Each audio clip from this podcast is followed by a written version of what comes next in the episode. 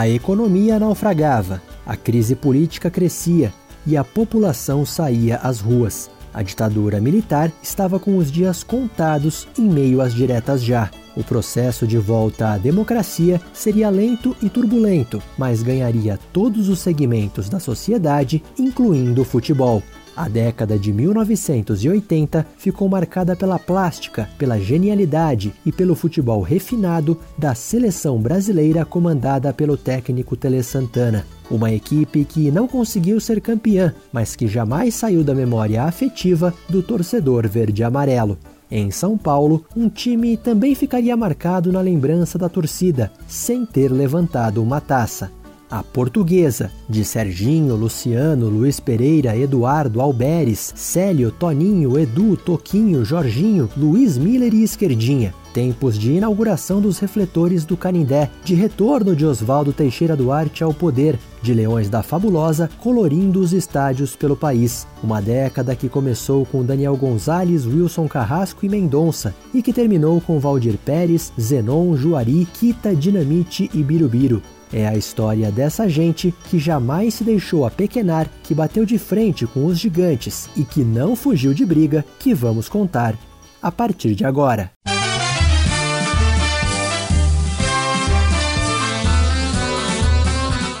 Lusa Geração Centenário.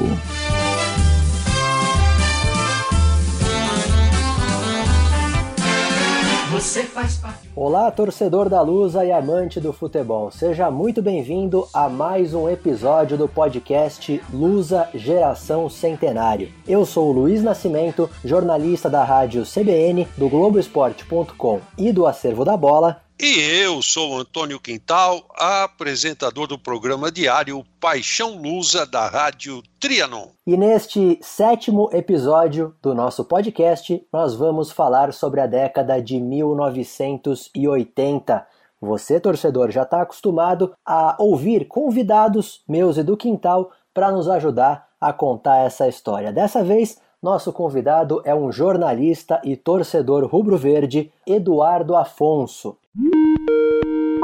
Falar de portuguesa para mim é sempre um prazer, é sempre uma alegria, é sempre algo que me traz sempre boas recordações. É meu clube de coração, porque essa torcida para portuguesa até me levou ao jornalismo esportivo.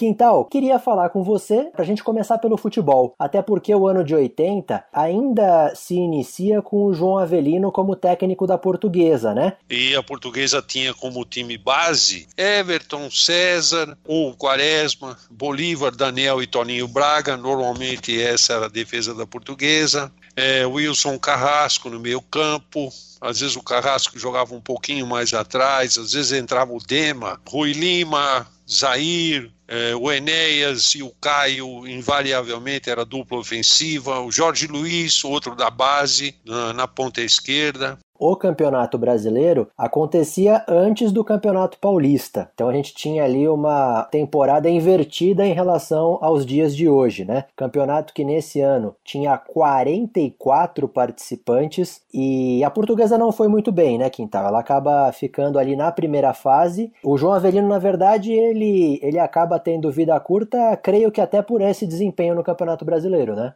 Ah, com certeza, né? A portuguesa praticamente teve uma vitória ou duas só no Campeonato Brasileiro de 80 e o time tropeçou muito, perdeu para o Remo no Canindé, fora de casa não ganhava de ninguém, tomou uma goleada do CRB, se não me engano, 4 a 0 4 a 1 um negócio desse lá em, em, nas Alagoas, né? O João Avelino não resistiu, foi demitido. O Mário Travalini é que é contratado para substituir o João Avelino, né, Quintal?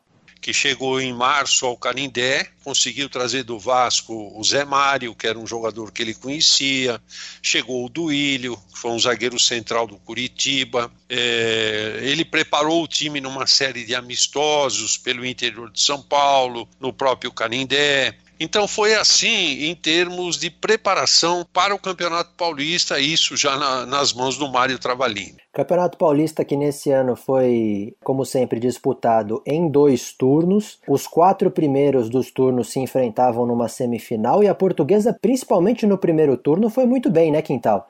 a portuguesa chegou no, no gargalo da decisão com o Santos. Mas aí tem um fator que foi preponderante para a portuguesa não ir além de onde ela foi, que foi a saída abrupta do Enéas do time. O presidente da época era o Manuel Marques Mendes Gregório. Ele vendeu o Enéas para o Bolonha, da Itália. O Enéas poderia, na visão de qualquer profissional do futebol, terminar essa fase decisiva do campeonato para depois rumar para a Itália. Até porque a, portuguesa jogou com a Ponte Preta em quatro dias e depois outros três, quatro dias contra o Santos. Se você somar isso, dá oito, dez dias. E o Santos, com todo respeito, o Santos tinha Miro jogando de volante, o Santos tinha um time muito limitado. Só que sem o Enéas, o negócio ficou pau a pau, entendeu? E aí a portuguesa perdeu um jogo de 1 a 0 e o outro de 2 a 1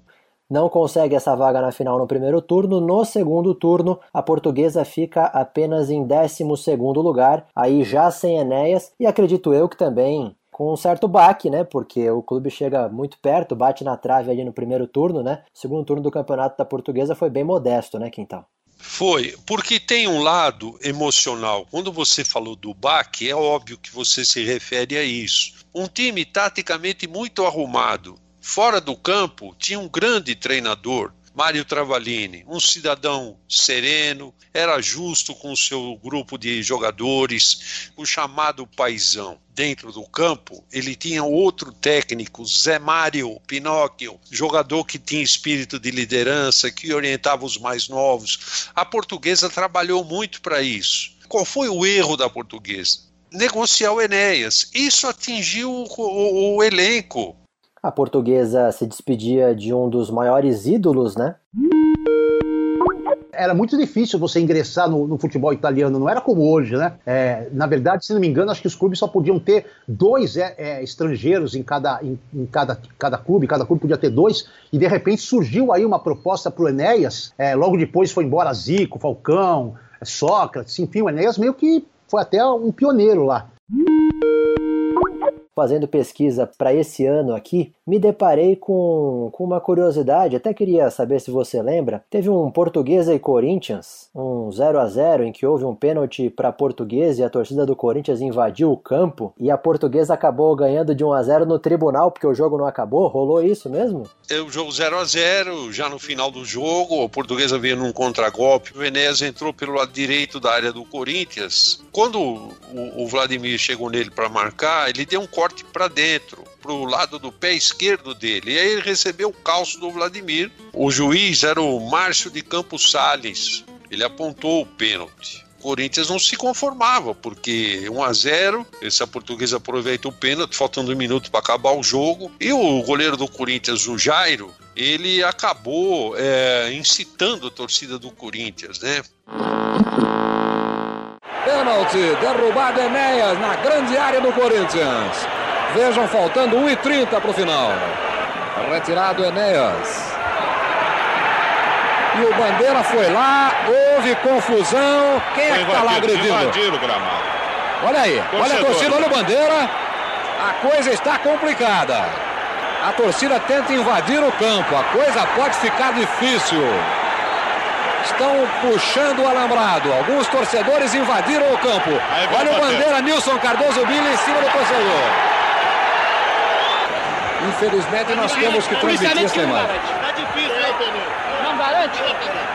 Não dá para segurar? Então vamos embora. Não dá pra... Acabou o jogo. Acabou o jogo no Pacaembu. É, ele vai embora, Márcio. Não há nenhuma condição do jogo seguir. E vai mais uma parte do alambrado. E mais uma curiosidade desse ano, Quintal, a gente que fala muito de partidas históricas do estádio do Canindé e para muita gente que não sabe as equipes que jogaram no Canindé, nesse ano de 80 a portuguesa faz um amistoso com a Nigéria, né? O Travalino era o técnico ainda, porque ainda foi ele ficou até 81 na portuguesa, e ele usou esse jogo aí para algumas alterações e tal. Portuguesa ganhou de 2 a 1 né? Era um time amador esse time da Nigéria longe de ser a Nigéria que fez figura aí, fez fumaça em Copa do Mundo.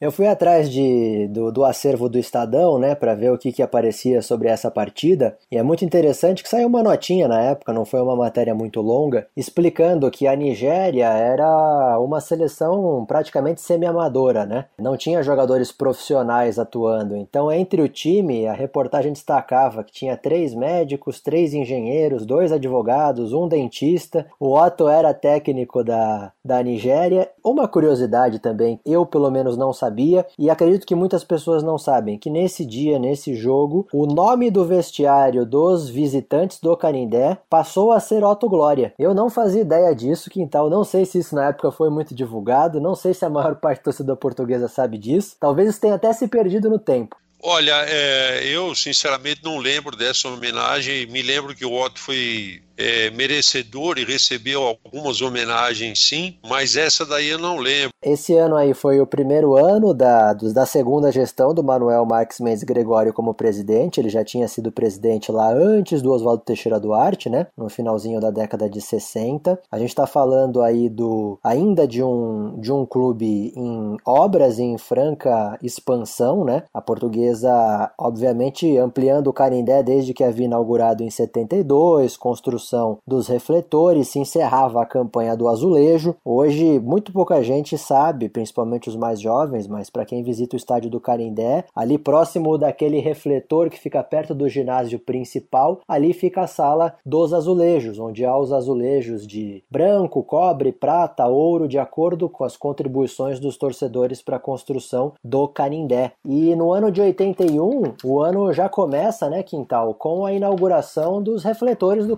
Canindé né?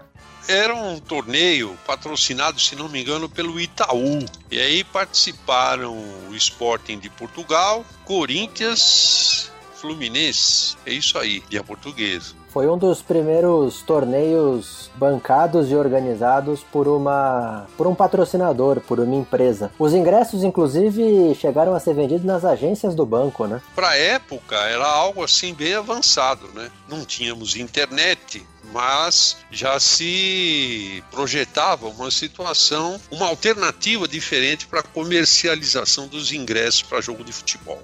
No total foram quatro jogos, né? A portuguesa jogou contra o Fluminense, empatou 1 a 1 no tempo normal, nos pênaltis ganhou de 4 a 3, garantindo vaga para final, né? E o Corinthians perdeu para o Sporting de 1 a 0. Aí teve um terceiro jogo que foi a disputa pelo terceiro lugar, né, desse torneio. O Corinthians ganhou do Fluminense de 4 a 2 e a final foi Portuguesa Sporting. A portuguesa ganhou de 2 a 0 e esses dias eu inclusive vi uma foto do Zé Mário levantando essa essa taça aí no Carindé, Quintal? Você que citou o Zé Mário. É, ele era o capitão, né? E a portuguesa acabou ficando com o troféu, se não me engano, era Itaú português, um negócio desse. A inauguração dos refletores, ela coincidiu também com a, com a venda das cadeiras cativas do Canindé. E aí meu avô me presenteou com uma cadeira cativa, cara. É, eu me lembro de entrar numa sala lá e havia um mapa colado assim, se, se, comparado a hoje, né, que é tudo digital, bem ultrapassada. Mas era isso mesmo, era um mapa assim, com as cadeiras, né? E meu avô falou, qual que você quer? E eu apontei o dedo, quero essa. E eu peguei uma cadeira cativa, que é de minha propriedade até hoje, na, na parte central, segunda fileira abaixo da, da tribuna ali do, do, do onde ficam os presidentes. Então, se olhando de frente assim para as tribunas do Carindé, na parte central, que era amarela, não sei se ela está amarela agora, mas era antiga cadeira cativa amarela, desceu a primeira fileira encostada na parede, a segunda já era minha cadeira cativa. E aí meu pai se viu obrigado a comprar também uma para ele e uma para o irmão. Então nós ficamos os três com as cativas coladas, uma do lado do, da outra. E aí, Quintal, nesse ano de 81, é, Mário Travalini ainda como técnico da portuguesa, né? O brasileiro que começou a ser chamado ali de taça de ouro, né? A CBF, como a gente falou no último podcast, ela juntava tantos e tantos clubes que chegou uma hora que ela começou a, a dividir, né? Inclusive, alguns clubes disputavam a taça de prata às vezes antes e já garantiam uma vaga na taça de ouro que ia ser disputada naquele mesmo ano, enfim. Mas a portuguesa disputou a, taça de ouro. Eram 44 participantes. Na primeira fase, ela passou em primeiro lugar. Pede a bola, Bosquilha termina a partida. Vitória da portuguesa que consolida a sua passagem para mais um taça de ouro do Campeonato Brasileiro de Futebol. E ela foi eliminada na segunda fase. Tivemos mudanças aí no time para 81, Quintal? Mário teve que se acostumar sem o Enéas. Ele tinha a base do ano anterior. Eh, chegaram o Sodré, o Beca, o Alves, lateral direito do Atlético. Mas era um time muito encaixadinho, um time que jogava com bola no chão, extremamente organizado taticamente, que tinha no seu ponto forte o meio-campo, liderado pelo Zé Mário, que era um protetor da linha de zagueiros, um orientador do time, o Wilson Carrasco, que fazia um vai e vem muito interessante, o Carrasco chegava, batia no gol, fazia gol, o próprio Gerson Sodré, tinha aquele jogo miúdo de retenção de bola, carregar a bola, e jogadores que, assim, condição agressiva, liberada de campo, casos do Toquinho, do próprio Moisés, outro ponta que veio do Sul, mas era um time com um toque de bola muito interessante, muito gostoso de ver. O Pita entrou bem nesse time também. E a portuguesa começou bem, com algumas vitórias interessantes. Uma delas, eu estava no Rio de Janeiro, na casa de uns parentes lá, passando lá uns dias, tive a oportunidade de ir ao Maracanã um sábado à tarde. Português e Botafogo. Botafogo vinha de uma série de 21 ou 22 jogos sem perder todo mundo lá, tinha aquele jornal cor-de-rosa lá, o Jornal dos Esportes. Me lembro que no sábado pela manhã ainda peguei o jornal e tal, e a turma enchendo a bola do Botafogo, que tinha o Mendonça, que depois veio jogar na Portuguesa. Era um bom time o Botafogo, sem dúvida. E a Portuguesa pôs fim à invencibilidade do Botafogo, 1 a 0 gol do Daniel Gonzalez, e ele perdeu um pênalti. Aí, não, eu ficava na minha, né? O pessoal, pô, a, a portuguesa, ah, vamos ver, né? Por dentro, assim, quem sabe a gente ganha hoje. Não é que ganhou mesmo. Eu tava na arquibancada do Maracanã, naquela curva do anel superior à esquerda das antigas cabines de rádio, né? E lá pelas tantas, cara, me aparece, eu não me lembro se eram duas ou três grandes bandeiras da torcida do Vasco, a torcer para portuguesa. Adivinha o que aconteceu?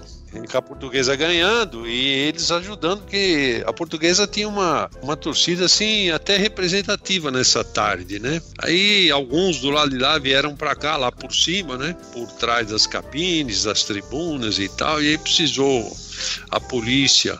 E eu fui parar ali por acaso não é que eu vi a torcida e fui lá, e era da Leões, né? Era, era o pessoal da Leões estava lá. E juntou tudo lá e foi muito legal. E os vascaínos deram uma força para nós. E aí, Quintal, no Campeonato Paulista daquele ano, é, um campeonato bastante longo, inclusive, que começou em fevereiro, foi terminar lá em novembro. Teve inclusive um, um pré-grupo né, do, dos times do interior, para depois ali o campeonato realmente é, dar uma funilada. Foram 20 participantes, dois turnos, né, divididos em grupos classificatórios. Um pouco confuso. Queria que você falasse um pouco como é que foi esse campeonato paulista portuguesa, porque na classificação geral ela ficou em nono lugar, né? Portuguesa ficou vários jogos sem marcar um gol. Quando a portuguesa é, mantinha um resultado de vantagem, tudo bem, mas se ela saísse em desvantagem, já ficava difícil. Então a portuguesa contra os pequenos foi um fracasso. E antes que o ano terminasse, a portuguesa mudou de técnico. O Mário foi embora e chegou outro Mário, Mário Juliato. E aí o que já não estava bom, amigo, ficou pior, viu? Portuguesa termina esse Campeonato Paulista em nono lugar e isso impacta o Campeonato Brasileiro do ano seguinte, né, Quintal? Então, em 82, a Portuguesa ela disputa a Taça de Prata, porque na Taça de Ouro se classificavam os seis primeiros paulistas. E mesmo disputando a, a Taça de Prata em 82, ela não faz uma boa campanha, né? Ela faz uma campanha ruim. Eram 48 clubes, a Portuguesa fica em 31 primeiro lugar e o Mário Juliato não dura muito, né, Quintal? Ele fica só ali por janeiro e fevereiro, né? Em março, o Pós chegou pela primeira vez para treinar a portuguesa. Foi curioso porque ele entrou e saiu sem perder da portuguesa. A portuguesa fez uma, alguns amistosos preparativos, teve a Copa de Ouro, que foi uma Copa feita por causa da Copa do Mundo. Aí o, o, o campeonato deu uma, uma, parada. Essa Copa Ouro que também ficou conhecida como o Torneio dos Campeões, né? Que eles fizeram aí para preencher o, o calendário, para não ficar sem jogos, como você falou, por causa da Copa do Mundo. Eles pegaram os campeões e os vices dos torneios nacionais, né? Mas eles incluíram também torneio Rio-São Paulo, né? Por isso chamaram a portuguesa. A portuguesa foi bem, como você falou, não teve derrota porque ela foi indo bem, ela derrotou o Fluminense nas quartas de final por 3 a 1 e na semifinal ela pegou o América. Como você falou, ela empata o jogo e perde nos pênaltis, né? Então no tempo normal a portuguesa não perdeu. A América que depois seria campeão desse torneio dos campeões. E aí a Lusa vai para a semifinal com o América, jogo no Pacaembu, num, num, sábado à noite, se eu não me engano. O português estava vencendo o jogo no tempo normal, o América empatou no finalzinho. Aí vai para prorrogação, a Lusa sai na frente, cara, e também toma um gol no finalzinho do segundo tempo da prorrogação. E aí rolam os pênaltis. E aí, ao rolar os pênaltis, a Lusa consegue perder pro América, cara. Inacreditável, cara, inacreditável. Pô, a gente vinha da inauguração dos refletores, daquele título do torneio internacional. Seria um torneio, assim, muito importante para a portuguesa ter, ter conquistado. Aí o POI foi. O São Paulo o levou do Canindé. Isso foi em junho, né? Exatamente no, no fim desse torneio dos campeões, né? Em julho começaria o Campeonato Paulista, né? Até por isso São Paulo pegou ele, né? Isso. E aí chegou o Jorge Vieira para ser técnico da Portuguesa. Estreia do Jorge Vieira no Canindé, Portuguesa e Botafogo de Ribeirão Preto, a Portuguesa com 21 jogos invictos. Jogo da loteria esportiva, Portuguesa favoritaça, Botafogo zebra. E aí o quintalzinho aqui ficou com 12 pontos, porque o Botafogo ganhou da Portuguesa de 1 a 0 na estreia do Jorge Vieira não ficou muito tempo, não. É, no mesmo ano ainda, a portuguesa foi buscar o Zé Duarte, que tinha sido técnico da Ponte, 15 de Jaú, Guarani, né? Campeonato Paulista que nesse ano disputado em dois turnos, a portuguesa fica em sexto no primeiro turno e fica só em 19 lugar no segundo turno. Na classificação final ela ficou em 11 lugar como deu para perceber aí no resumo que o Quintal fez da passagem do Jorge Vieira, não foi uma boa passagem. Eu queria destacar aqui Quintal também no ano de 82, porque muitas vezes, se não em todas, os resultados de campo estão muito relacionados com o que a portuguesa passa fora deles, né? É, a portuguesa ela estava entrando aí numa crise financeira por causa dessa expansão ainda do clube social, né? O Raul Rodrigues assumiu como presidente nesse ano, foi o ano inclusive que a portuguesa conseguiu ampliar um pouco mais o terreno do Canindé. Se a gente for resgatar do podcast aqui desde os anos 50, quando a gente falou da compra da Ilha da Madeira, ao longo dos anos esse terreno da portuguesa foi crescendo, até porque lá atrás muitas, muitas dessas áreas nem áreas eram, né? Era simplesmente um brejo, né? Tem alguns pontos positivos fora de campo. Primeiro as festas juninas, que entram no calendário oficial da prefeitura, mas que já eram consagradas, né, Quintal? Já eram as, as principais festas juninas de São Paulo e aí foi só oficializar mesmo a qualidade das festas juninas da portuguesa, né? E muita gente lembra que as festas juninas quase sempre terminavam com um show do Roberto Leal, né? Foi nesse ano de 82 que o Roberto Leal se ofereceu para compor a música e a letra do novo hino da portuguesa. Vamos à luta,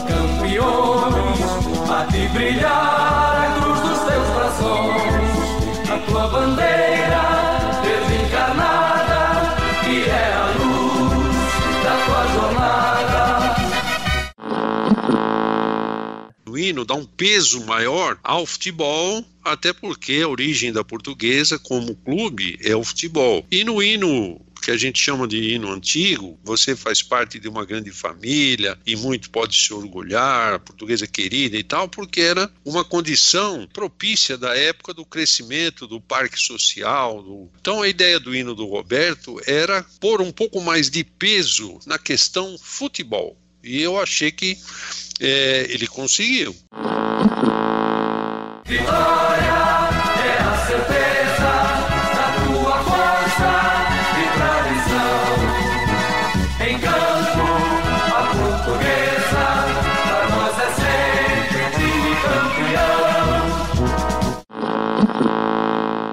nessa virada para 83, a portuguesa inaugura o ginásio menor, né? Onde hoje a gente conhece por causa do futebol de salão, do próprio hockey, né? No futebol, então, mais uma vez começa com o Campeonato Brasileiro já em janeiro, e aí a portuguesa, por uma classificação ruim no Campeonato Paulista, disputa a taça de prata no Campeonato Brasileiro. Foi até um ano que houve muito. Teve recurso, inclusive, na justiça de alguns clubes, pedindo uma chance de disputar a, a taça de ouro, né? Que eles chamavam, mas a portuguesa acaba disputando a taça de prata. Mudança de técnico de novo, né? Saiu o Zé Duarte dá o lugar a Diede Lameiro. Diede Lameiro era um treinador de interior bem sucedido nessas equipes intermediárias, Ferroviária, por exemplo, fez um bom time lá em Araraquara. Foi treinador do São Paulo e ele veio, mas é como você abordou aí, embora a portuguesa não tivesse perdido nenhum jogo dos cinco primeiros da Taça de Prata, a portuguesa acabou ficando pelo caminho quando foi lá em Itumbiara, ganhava o jogo de 2 a 0 e perdeu de 3 a 2. A portuguesa termina esse campeonato brasileiro, essa taça de prata, em 23º lugar na classificação final. Obviamente mudança de técnico de novo, né, Quintal? Porque o Died Lameiro não foi bem. É a primeira passagem do Candinho pelo Canindé, né? Foi nesse ano de 83, né? Que já gerava uma expectativa na torcida, até pelo histórico familiar do Candinho, né? É uma família também com história ligada à portuguesa. O avô dele tinha sido sócio fundador da portuguesa, né? Eu não, não, não lembro exatamente o nome do avô dele, mas com certeza é, a família do Candinho já tinha ligações com a portuguesa. O Candinho sempre deixou isso muito claro, né? José Araújo Guerreiro, Quintal. Eu ia falar, era José alguma coisa, mas eu não tinha muita certeza, tá? Entre abril e maio, a portuguesa fez uma excursão para o exterior, né? A portuguesa ela foi para a Coreia do Sul ela perde por um time, o Aleluia, por 2 a 1 Ela empata com a seleção juvenil da Coreia do Sul por 1 a 1 E ela perde para a seleção principal da Coreia do Sul por 2 a 1 Depois, voltando para o Brasil, ela para em Portugal. Lá ela perde para o Vitória de Setúbal por 2 a 1 Ela empata com o Nacional por 1 a 1 E perde para o Sporting por 2 a 0 mas nada de significativo, nem em termos de resultado, conquista nenhuma. Zero. E aí, Quintal, a gente percebe que o Campeonato Paulista ainda tinha um protagonismo muito grande nessa época, disputado em fases. A primeira fase, quatro grupos de cinco clubes. Os melhores se classificavam para uma segunda fase de dois grupos com quatro clubes. E a portuguesa até que vai bem nesse campeonato, né, Quintal? A portuguesa fez uma série de alguns jogos sem perder contra equipes menores. No meio do caminho empatou com o Palmeiras, mas depois a portuguesa não manteve essa regularidade inicial. Teve até uma chance de avançar num jogo contra o Palmeiras, né? É aquele quase que depois você olha a tabela, você fala, é, bom, não ficou tão bem ali na fita tal, mas ela teve um quase ali, um empate em 1 a 1 com o Palmeiras, que o Mendonça mete uma bola na trave aos 49 do segundo tempo, né? Eu estava nesse jogo, né? E a torcida visitante no Palestra Itália ficava, é, imaginando o Palestra Itália com as piscinas ao fundo, ela ficava do lado oposto às cadeiras cobertas, bem no cantinho. E nós estávamos lá, uma bola do Mendonça nos, nos acréscimos, acho, uma pancada de fora da área que explode no travessão e a portuguesa deixa de vencer o jogo, deixa de conquistar a vaga. Jogo inesquecível, cara. Esse cara jogou muita bola na portuguesa, esse cara jogava muita bola. E o mais impressionante do Mendonça, que eu lembro na época, é que o Mendonça jogava no Botafogo do Rio, um cara de muito nome. E a portuguesa conseguiu, olha como a portuguesa era forte, cara, conseguiu ir lá, tirar o Mendonça do Botafogo do Rio para ele vir jogar no Canindé, cara. O Mendonça jogava muito, é um cara assim que eu tenho no meu, no meu time de botão. Nos 11, o Mendonça tá com a camisa 10, cara. O ano de 84 começa com o retorno do Oswaldo Teixeira Duarte à presidência da Portuguesa, ele que havia ficado aí os dois mandatos anteriores fora. A Portuguesa numa situação muito habitual nessa história, que é em crise financeira, mas ao mesmo tempo com obras em andamento no clube. O OTD chega novamente para organizar a casa, sanear as contas, terminar as obras no clube, né? Dentro de campo, a gente tem o Campeonato Brasileiro começando em janeiro, né, Quintal? E a portuguesa, dessa vez, já no, no, no, no principal, na, na, principal divisão, vai, do Campeonato Brasileiro, por mais que naquela época não se falasse tanto em divisão, né? Porque a portuguesa tinha conseguido uma, uma colocação melhor no Campeonato Paulista, né? Foi um campeonato com 41 participantes e a portuguesa nesse Campeonato Brasileiro até que ela foi bem, né, Quintal? Ela passou pelas três fases de grupos, ela foi longe nesse campeonato, né? Na fase inicial, a portuguesa empatou duas vezes com Santa Cruz. Depois ela ganhou duas vezes do Motoclube é, o Alto Esporte, que era do Piauí, a portuguesa goleou aqui, mas perdeu lá, passou para outra fase, onde ela já pegou o Internacional de Porto Alegre. Já o nível era outro, porque a primeira peneirada já tinha acontecido. Pegou o Flamengo, o Brasil de Pelotas, e aí a portuguesa passou de novo e foi indo até chegar nas semifinais com o Vasco. Teve uma arbitragem, a meu ver, desastrosa no Paquembu. Carlos Sérgio Rosa Martins mas acho que foi a vez que eu vi o Paquembu com mais torcida da portuguesa em, em jogos da portuguesa. Foi a vez, cara. Uma terça-feira, feriado, o Paquembu estava lotado, lotado. Tinha muita gente do Vasco também, na, principalmente no Tobogã. E a Lusa perdeu o jogo de 5 a 2 Posso falar o que eu lembro que jogou de igual para igual, cara. O Vasco tinha um time muito qualificado. Mas assim, cara, eu achei que até foi meio roubado esse jogo, para te falar a verdade, cara. Por um juiz sem vergonha gaúcho, que me foge o nome dele, que não viu um dos gols do Vasco. Ele estava dando cartão amarelo pro jogador da portuguesa. O Vasco cobrou a falta rápida e fez o gol. e não viu, tá de costas. E ele validou o gol. E aí a Lusa perde na terça-feira de 5 a 2 nesse jogo com o Paquimbu lindo, lotado. Acho que muita gente vai falar com vocês que esse talvez seja o jogo mais lindo da Lusa no Paquimbu em termos de torcida, cara. Que aí tem que ir pro Rio fazer uma loucura, vencer de três gols de diferença lá. Cara, e ela começa ganhando o jogo no sábado à noite no Maracanã de 2 a 0 cara. Ela faz 2 a 0 no Vasco. Depois o Vasco diminui, acho que até vira. Eu sei que o jogo da volta termina 4 a 3 pro Vasco. Você destacou aí esse jogo com o Brasil de Pelotas, né, Quintal? Porque foi um jogo em que o Tite marcou um gol que ele mesmo diz que talvez tenha sido o gol mais bonito da carreira dele como jogador, né? Tite, técnico da seleção brasileira, que jogou nesse time da Portuguesa em 84, né? Ele jogava com a camisa 11, né? Ele fazia um quarto homem. Meio campo da Portuguesa tinha o Almir, o Coati, João Batista, que veio do comercial, o Mendonça e o Tite. E na frente tinha o Marinho Ran e o Roberto César, time que o Poi montou. O Tite, embora ele fizesse um quarto homem pelo lado esquerdo, sempre quando ele saía, quem entrava no lugar dele era o Gerson Sodré, que era opção de banco. E o Sodré era bom de bola. O Tite fez o primeiro gol nesses 4 a 1 contra o Brasil foi um jogo que ele foi, jogou um beijo para a namorada, noiva. Ele até conta essa história aí. Ele foi um belo gol, sim. O problema do, do Tite é que ele tinha uma, um, uma contusão, uma lesão no joelho que o fez abandonar o futebol de forma precoce, né?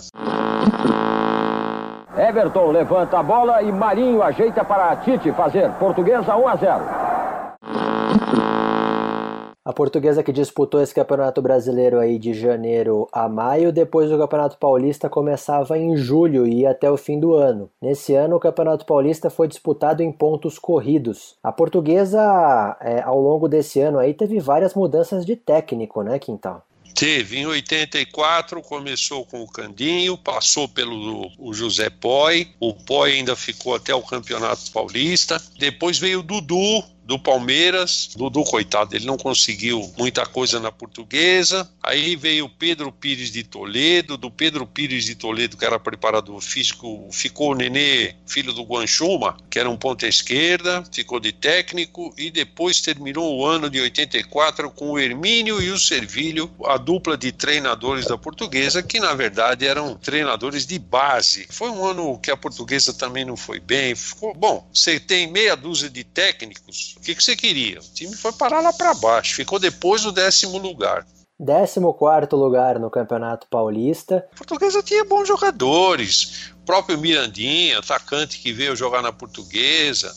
Fez alguns gols e tal, mas tinha alguns problemas de ordem interna, disciplinares. E aí vem o ano de 85, Quintal, e a portuguesa começa o ano com o Norberto Lopes de técnico Teixeira Duarte, ele sempre tinha em mente dar oportunidade a novos treinadores, pessoal do interior e tal. Ele sempre pensava isso, ele deixava escapar isso quando se conversava com ele. E o Norberto Lopes foi uma das muitas apostas que ele fez. Chegaram o Luiz Pereira, chegou o Marajó, o Célio, o Hernani Banana, que era um bom meia revelado no futebol brasiliense e foi bem no Guarani, ele trouxe. Trouxe o Luiz Miller, que era um atacante muito rápido. Manteve o Mirandinha. Trouxe o Jones, um centroavante que jogou no Internacional, jogou, foi bem aqui no Santo André, fazia gol. Toninho, promoveu Edu Marongon, próprio Eduardo, Mauro Ramos, o esquerdinha. Então ele tinha um treinador novo e o grupo deu uma oxigenada muito boa no grupo da portuguesa para 85. Ele se desfez de 13 jogadores, emprestou mais quatro, alegava ali também custos altos, né? E também a gente sabia que precisava renovar, né, Quintal? E a portuguesa ela começa essa temporada mais uma vez com a disputa do Campeonato Brasileiro. Na prática, o que a CBF fez foi juntar as taças de ouro e de prata. Então tinha 44 clubes. E mas ela fica na primeira fase, né, Quintal? Ela não vai longe nesse Campeonato Brasileiro.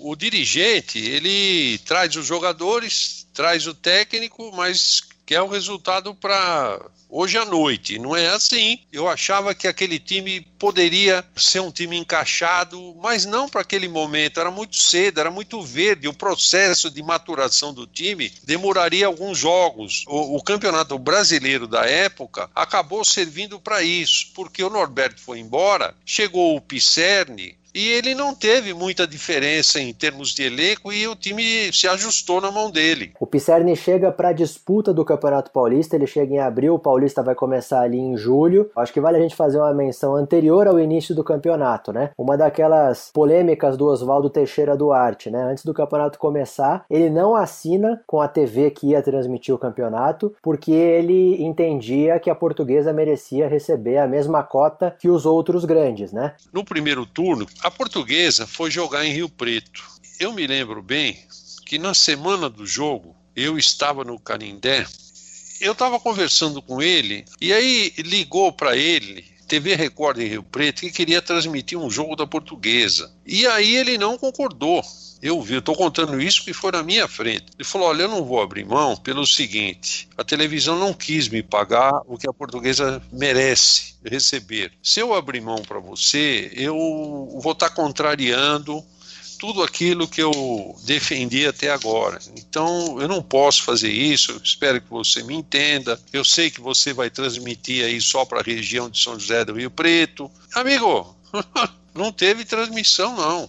Não teve campeonato rolando, né? Esse campeonato ele era disputado em dois turnos, né, Quintal? E os líderes dos turnos automaticamente estavam nas semifinais e os dois outros clubes com melhor pontuação também se classificavam para as semifinais, né? E a Portuguesa fez um turno muito bom, né? O time encaixou bem, não precisou nem do jogo final contra a Ponte Preta para alcançar o título de campeão do primeiro turno até porque o time não perdia, mas era um time muito determinado, muito encaixado, muito bem organizado pelo Jair, fora do campo dentro pelo Luiz Pereira. A portuguesa, pelo desempenho dela e também pela combinação de resultados, ela chega ao último jogo contra a Ponte Preta já campeã do primeiro turno e é um jogo que muito torcedor lembra, né, Quintal? Canindé lotado. É verdade que teve até elefante no gramado esse dia aí? O que aconteceu é o seguinte: o jogo da portuguesa foi no domingo à tarde. No sábado à tarde, em Campinas jogaram Guarani e São Paulo. Se o São Paulo vencesse, a portuguesa precisaria ganhar da ponte. Ela tinha já uma vantagem. O São Paulo foi a Campinas no sábado precisando vencer e perdeu do Guarani.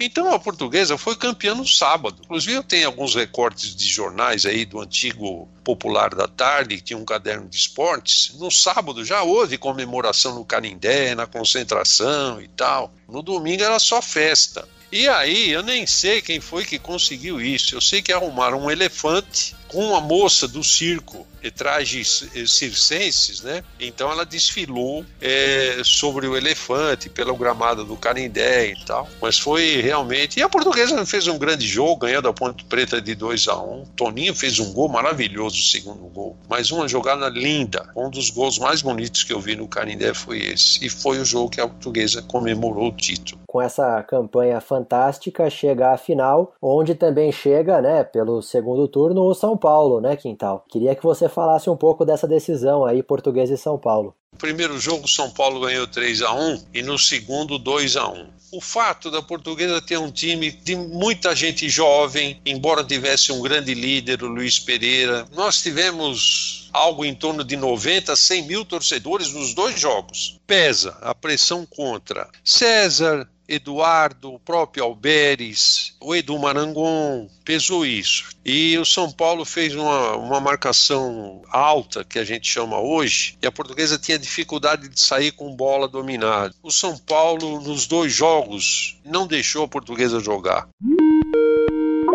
E aí o primeiro jogo no Morumbi, o anel superior do Morumbi tinha 12 gomos, 7 para a torcida do São Paulo e 5 para a portuguesa, e a portuguesa lotou o espaço dela. Só que aí ela perde o primeiro jogo, e aí no segundo jogo a gente ficou só com 3 dos 12 gomos, eu fui nos dois jogos. Tem aquele lance que é histórico do Edu Marangon, ao chutar uma bola ali pouco depois do meio de campo, a bola caprichosamente pega no travessão e volta nas mãos do Gilmar. Ei, mas o que, que é? Minha Nossa Senhora no pau! Uma jogada inteligentíssima de Edu. Ele viu que o Gilmar estava adiantadíssimo, não teve dúvidas. Que está uma de Pelé e por muito pouco não conseguiu deixar o Morumbi de boca aberta ele Coimbra. Foi uma jogada realmente sensacional e que mexeu com todo o Morumbi. Mas, enfim, cara, foi uma sensação também única chegar na final do Campeonato Paulista. Era a primeira final de Paulista que eu estava acompanhando. Eu lembro desses detalhes, assim, dessa campanha e desse jogo.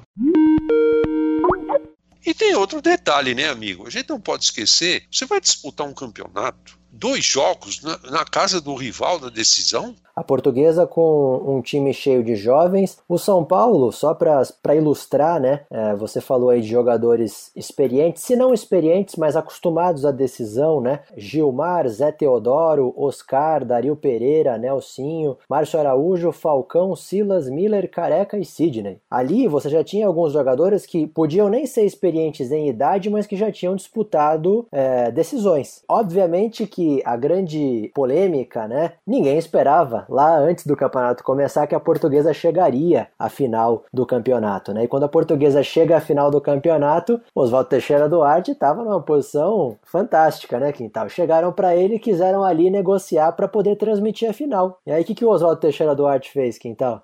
Eu quero o dinheiro da cota. Eu não quero uma cota pelo jogo. Se pagar, tem transmissão. Se não pagar, não tem. Não teve o OTD deixou o Canindé, cara, sabe? E, just, e justamente o, estádio tem o seu nome, cara. Foi buscar grana, é, conseguiu fazer um patrimônio para portuguesa, cara. Acho que ele tem muito a ver com isso. Acho que nada mais justo do que ele receber o nome do estádio. E foi em 85 que o estádio passou a receber o nome dele, com Oswaldo Teixeira Duarte ainda vivo. Antes da gente sair de 85, Quintal, eu queria comentar com você uma curiosidade. A portuguesa no Canindé contou com uma preliminar de uma outra portuguesa, uma portuguesa que disputava campeonatos amadores. E nos registros aí parece que o grande líder dessa portuguesa se chamava Antônio Quintal, é isso mesmo? Não, eu, eu fui um colaborador só. Esse jogo aí aconteceu na preliminar de português e comercial de Ribeirão Preto, no dia 9 de junho de 85. Primeiro turno, a portuguesa ganhou de 2 a 1 um no comercial. Jogo difícil, cara. Foi um domingo que amanheceu chovendo, um frio danado, meio de ano, inverno e tal, né? Nós fizemos uma preliminar é, da portuguesa de Santana contra os veteranos da portuguesa de Desportos. Tinha o Miguel no gol, até defendeu um pênalti pênalti cobrado pelo nosso meia-direita. Tinha o Mendes, tinha o Isidoro, o Badeco, o Servilho, o Ceci, o Hermínio, o Ilcinho, Toneca, deixa eu ver quem mais, tinha mais gente por lá.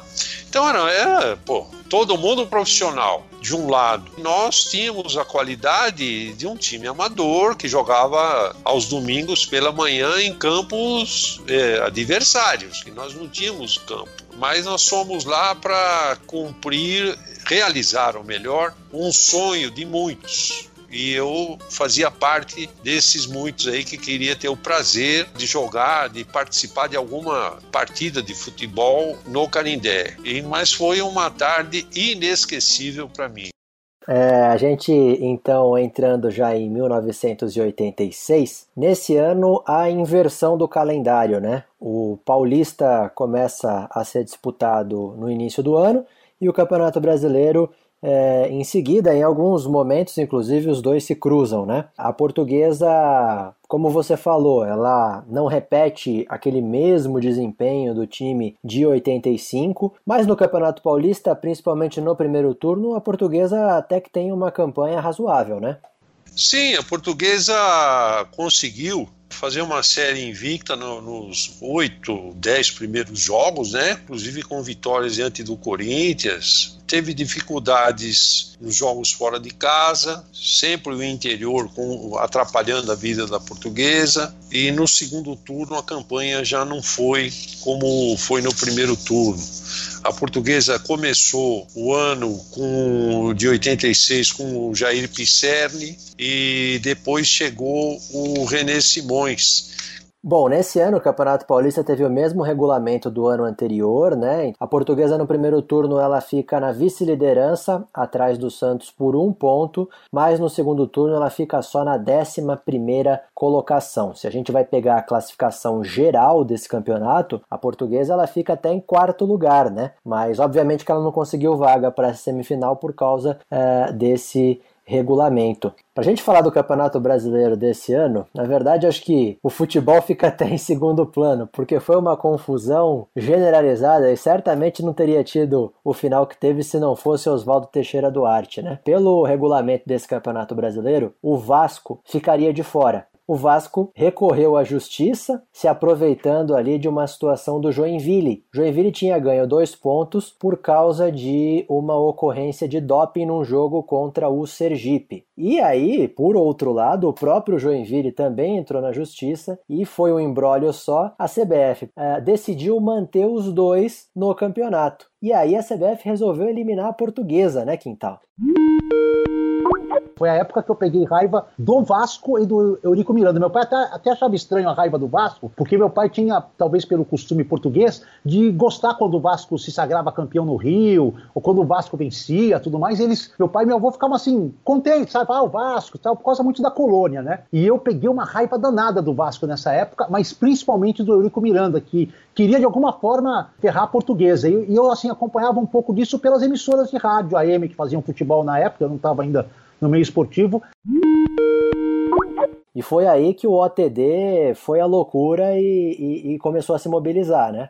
Os clubes paulistas se negaram a continuar disputando o campeonato. Houve um movimento. Eu me lembro que num sábado pela manhã eu fui ao Canindé porque essa decisão foi tomada numa sexta-feira, viu? Tava lá aquele burburinho, aquela coisa toda e realmente os clubes paulistas acabaram por defender a portuguesa e aí deram um jeitinho e colocaram mais gente no campeonato e tal. Quando eu disse que talvez o fim não tivesse sido esse se não fosse o Oswaldo Teixeira Duarte, justamente por isso, né? Ele era muito bem articulado com os outros presidentes, né? A CBF fez um campeonato com 80 clubes, né? E era tanto o clube que o campeonato só foi acabar no outro ano, né, Quintal? E a portuguesa, ela até que não teve uma campanha é, ruim nesse campeonato, não, né? Ela foi até as oitavas de final, né? E foi eliminada pelo América. Perdeu no Rio pro América, 1 a 0 depois empatou aqui. Mas a portuguesa fez um, uma campanha até interessante. Por tudo aquilo que se passava, a portuguesa já tinha mudado de treinador, aquela coisa toda, e também essa confusão de ordem política, mas foi uma campanha razoável. A portuguesa não, ela, ela queimou fases, né? Ela conseguiu ultrapassar algumas fases da competição. Queria destacar aqui fora dos gramados, ainda em 86, hoje quem caminha pela portuguesa e vê o busto do Luiz Portes Monteiro, ele foi inaugurado em 86. O Luiz Portes Monteiro morreu em 85. Ele que assumiu a presidência da portuguesa pela primeira vez em 1943. Né? O presidente da época, que era o Bastos, pediu uma licença e o Luiz Portes Monteiro, na época, já mostrava né, aptidões como gestor. Entre as grandes realizações dele está a compra do terreno do Canindé, ainda antes da construção do estádio da Ilha da Madeira. E aí, em 87, a portuguesa finalmente inaugura o conjunto administrativo. A portuguesa recebe a visita do presidente de Portugal, o Mário Soares. Inclusive, essa visita é muito lembrada porque quando ele volta a Portugal, quando ele chega a Lisboa, ele envia uma carta para a portuguesa. Quero manifestar o meu profundo agradecimento pela forma calorosa como fui recebido na portuguesa. Foi para mim um motivo de orgulho constatar o esforço realizado por vós para manter viva a presença de Portugal junto a um país irmão, a quem nos ligam laços de estreita amizade. Recordarei recordarei com saudade e emoção os momentos que aí passei. Emocionante essa carta do Mário Soares. Quintal, a gente falando aqui de 87, o Campeonato Paulista mantém o regulamento, então além dos quatro grandes à frente da portuguesa, também fica a Inter de Limeira. E a portuguesa termina esse campeonato em sexto lugar. E a portuguesa, ela não termina esse campeonato com o mesmo técnico, né? O René Simões, ele fica só o começo do ano, não é isso? Quem chegou foi o carioca Paulo Emílio, mas aí a portuguesa também já foi mexendo muito no time, né? E eu acho que a portuguesa perdeu um pouco da sua qualidade individual, que no fim atinge o conjunto, manteve o, o, Marangon, mas aí ficou muito menino, Toninho, Jorginho, Claudinho, Mauro Ramos, veio Machado lá da Francana, ficou muito mexido o time, né? E o Paulo Emílio, que Deus o tem em bom lugar, mas era um técnico apenas modesto. Cláudio Adão veio, fazia gol, um jogador inteligente, um jogador muito profissional. Onde ele ia, ele fazia gol. No Campeonato Paulista, ele fez três gols numa vitória histórica contra o Corinthians, no Pacaembu, domingo à tarde. Na boca do gol, tentou caçar, quase deu para Ica, voltou para a esquerdinha, recolheu, bateu, Cláudio Adão de cabeça.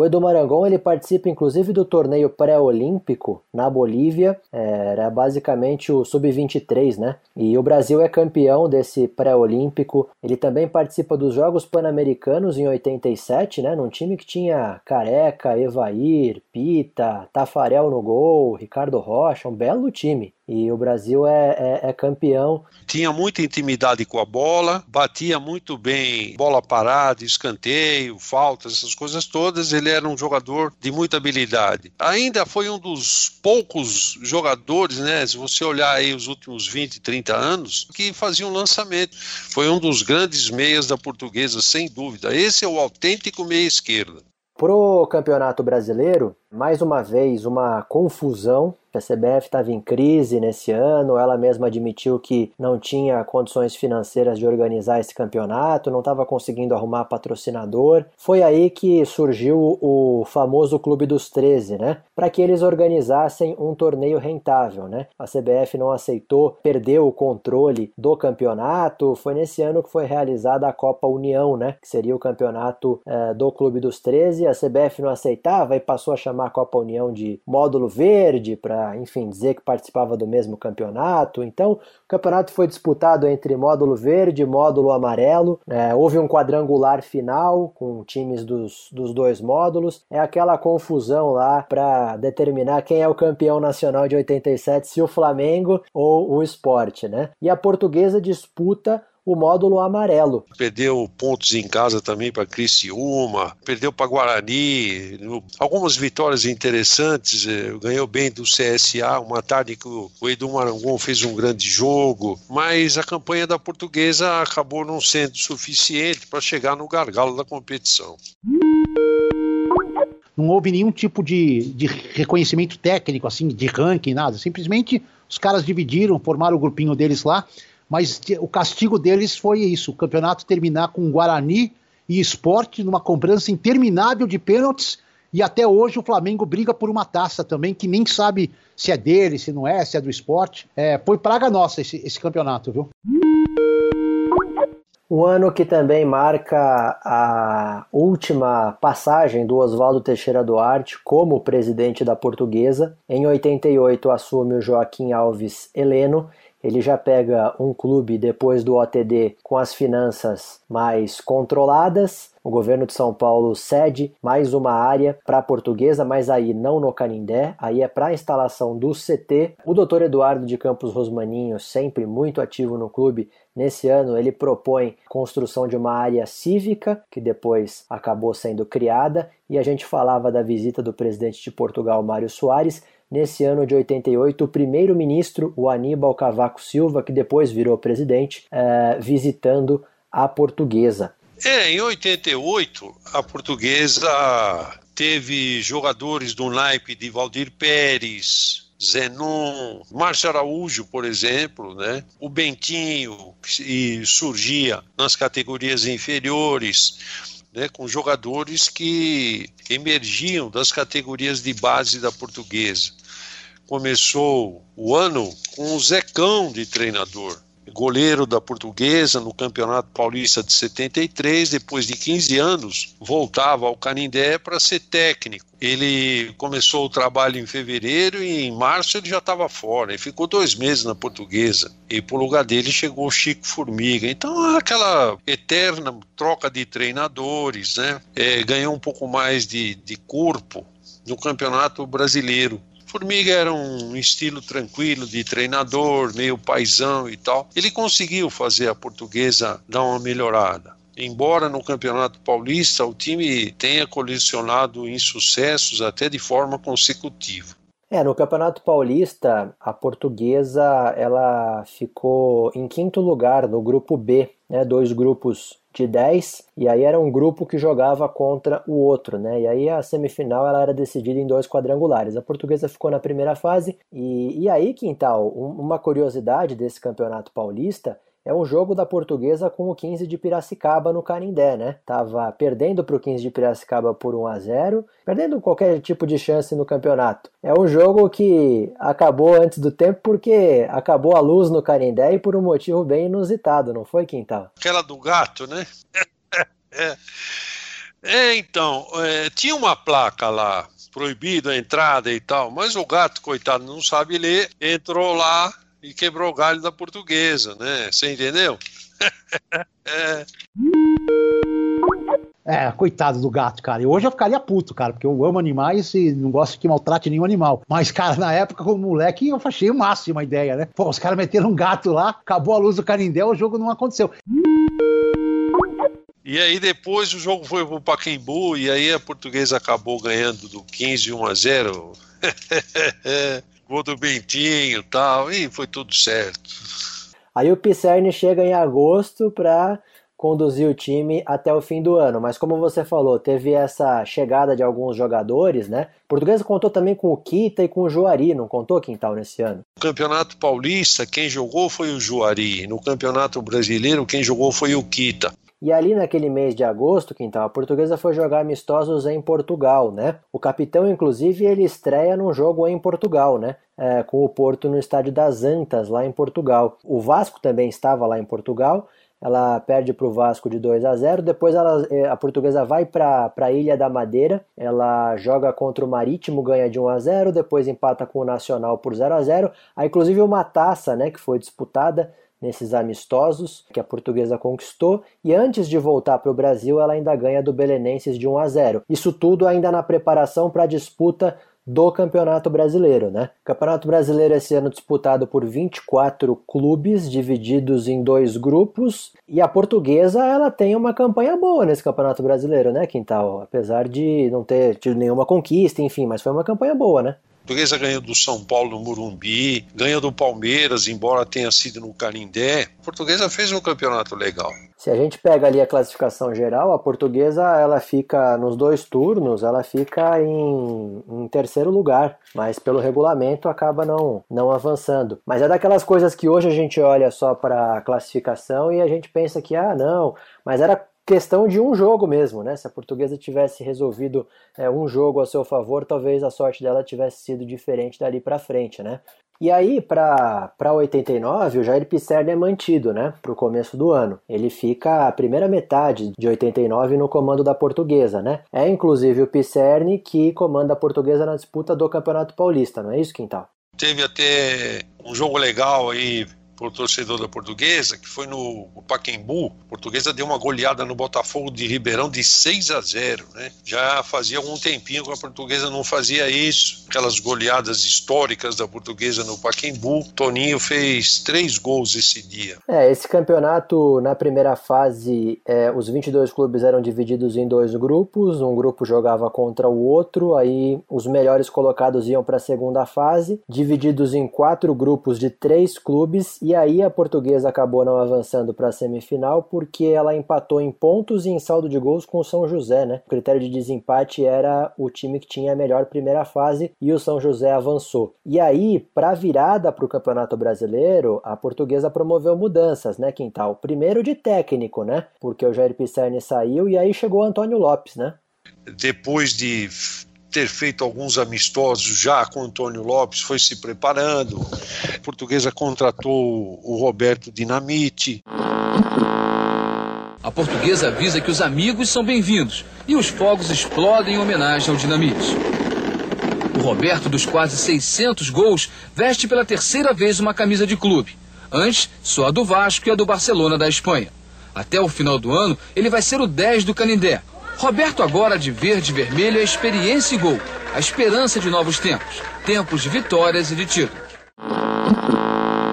Foram cinco meses de contrato com o Dinamite, uma atração Dinamite dentro do campo, outra fora do campo, que era o Antônio Lopes. E a portuguesa fez um brasileiro muito bom. Teve uma arbitragem ruim lá em Goiânia, jogo contra o Goiás lá que prejudicou bastante a portuguesa, o Dinamite sempre chia desse jogo aí, com razão. Foi um time que tinha bons jogadores, tinha é, Zanata, Henrique Gaúcho, Célio Gaúcho, Birubiru, Lê, Dinamite, Toninho, Jorginho. O time da portuguesa tinha muita qualidade técnica.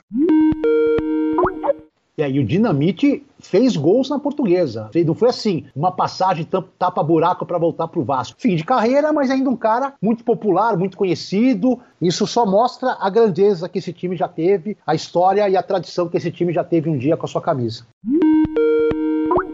Ah, na primeira fase eram dois grupos, 11 times em cada grupo, era um turno único dentro do próprio grupo e a portuguesa passou para a segunda fase porque ela se classificou em terceiro lugar. Nessa segunda fase, 16 clubes foram divididos em dois grupos, aí era um turno único contra o outro grupo. Os líderes dos grupos foram para a final e nesse caso a portuguesa ficou em quarto lugar, que foi uma posição muito boa e como você destacou, né, Quintal? Fosse um resultado ou outro diferente, a portuguesa talvez também tivesse uma melhor sorte aí no campeonato. Se a gente olhar só a classificação geral, você vê que a portuguesa fica em sétimo lugar. Mas como o campeonato era dividido em grupos, você vê que a portuguesa ela ficou numa posição muito boa, tinha um time competitivo. Mas teve um jogo na Vila Belmiro Português e Santos fez um a um, foi um a um. Só que o Dinamite chutou uma bola, a bola pegou, bateu na trave e ela pingou dentro do gol. Foi gol.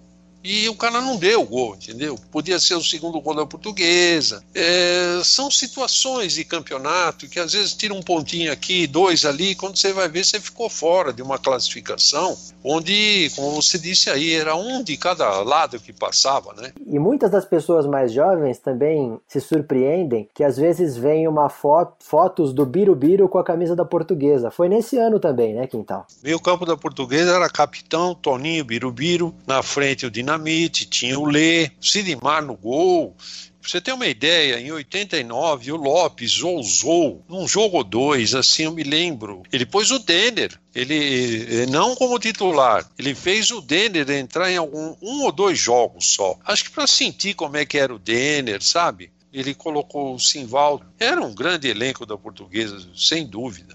E fora de campo, o ginásio de esportes, como a gente conhece hoje, o ginásio principal, ele passou a se chamar Mário Augusto Isaías, em homenagem ao ex-presidente da Portuguesa. E ainda nessa década de 80, a gente sempre tem destacado curiosidades aqui extra-campo, né? É, na década de 80, isso foi lá no comecinho da década, em 81, a Portuguesa recebeu, vinda de Portugal, a imagem de Nossa Senhora de Fátima, que por muitos anos ficou na gruta ali ao lado do, do ginásio de esportes, que hoje está naquela capela é, feita pela torcida na entrada principal do clube. Ela chegou de helicóptero, né, no meio do campo, 15 mil pessoas aguardando, porque o clube também sempre foi marcado por grandes celebrações religiosas, né? E quintal, a gente falando aí de outras modalidades, nessa década de 80 a portuguesa teve uma conquista muito importante numa das modalidades em que ela sempre se destacou, que foi o hockey, né?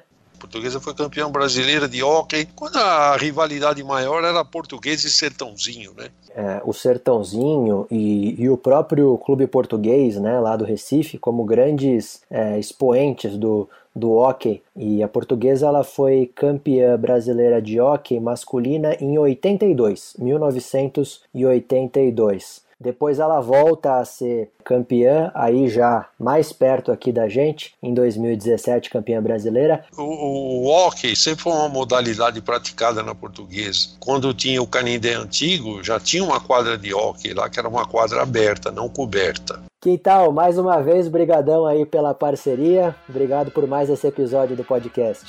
Ô Luiz, eu que agradeço a você pela ancoragem do podcast e agradecer a oportunidade que me é concedida e a gente está sempre pronto aqui para falar de português. Tem um espaço especial no meu coração e muita coisa da portuguesa a gente gosta de levar o conhecimento daqueles que não tiveram a oportunidade de ver o que nós vimos. Luiz, um forte abraço, muito obrigado. Luiz, tenho, não tenho como agradecer. Obrigado aí. Pô, foi sensacional. Falar de luz é uma coisa até emocionante para mim, cara. Até me emociona às vezes quando eu tô falando, cara. É, é sensacional, cara. É sensacional. Fica mais uma vez o agradecimento ao Departamento de Comunicações da Portuguesa pelo convite feito a mim e ao Quintal. Os trabalhos técnicos, mais uma vez, realizados pelo Bruno Fernandes esse podcast Luz da Geração Centenário, idealizado pelo Bruno Fernandes e pelo Marcos Vinícius, e a sonorização é do Dom Roberto Costa.